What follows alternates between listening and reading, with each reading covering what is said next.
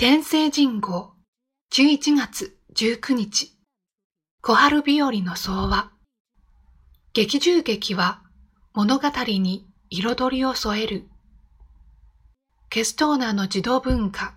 ドブ教室ではドイツの希釈者の少年たちが創作劇の稽古をする。クラス全員が飛行機に乗って世界を回り現地で授業をするという楽しげな劇である。ある時はイタリアのベスビオ火山に飛び、燃え立つ炎を眺めながら噴火で滅んだ古代文明を学ぶ。またある時はエジプトのピラミッドに降り立ち、ミイラに出会う。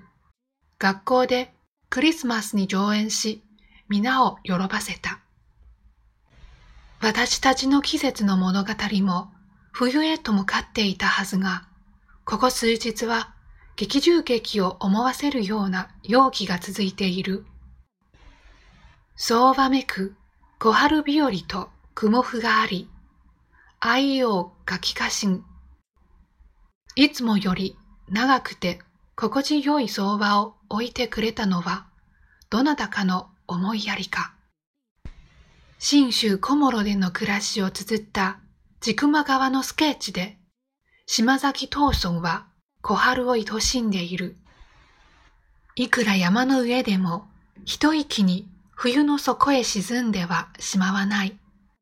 秋から冬になる頃の小春日和は、この地方での最も忘れがたい、最も心地の良い時の一つである。昨日は富山や鳥取などで季節外れの夏日となった。小夏日和とでも言いたくなる日差しの中を歩けば、当たり前ながら木々は確実に冬へと向かっている。街路樹の葉が風で落とされて丸裸に、サザンカの赤い花もいつも通りの美しさである。日本気象協会によると、今年の冬の特徴はいつもよりゆっくり寒くなることだという。不安になるニュースが多い中、少しだけ心が落ち着く知らせである。